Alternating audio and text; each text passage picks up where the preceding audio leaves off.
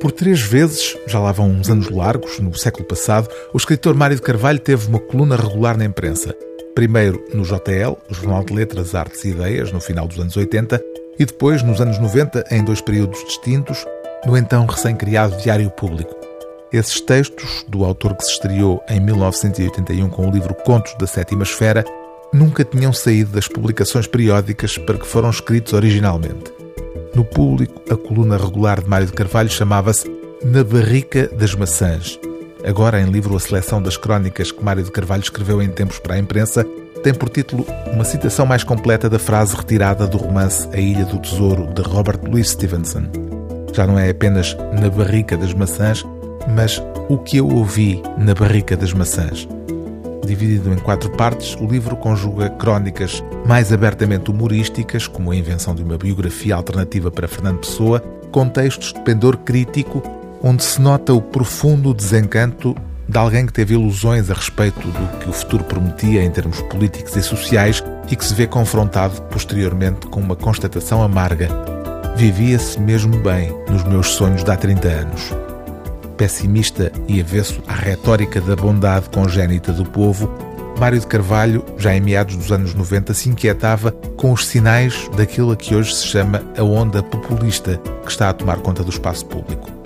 Esse texto de setembro de 1996 chamava-se significativamente A Ascensão da Canalha, conversa de autocarro.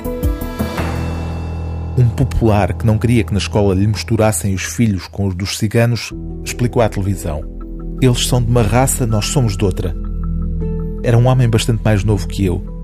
Não teve nenhum pejo ao proferir aquilo. Nem sonha com certeza que a declaração possa causar vergonha, pelo menos a quem o ouça. Como é que isto me aconteceu? Chegar aos 50 anos e ouvir dizer e reproduzir estas falas na minha terra. A pergunta, sabem, não é retórica.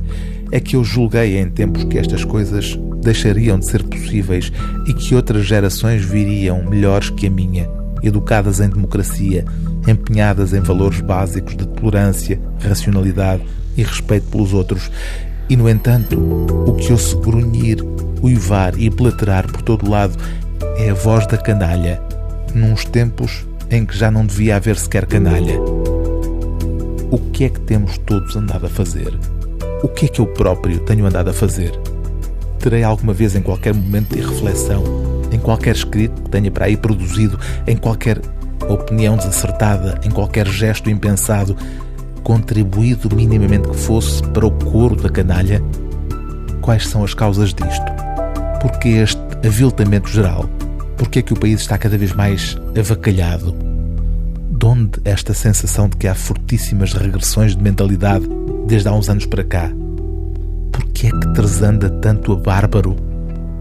Tomar eu saber.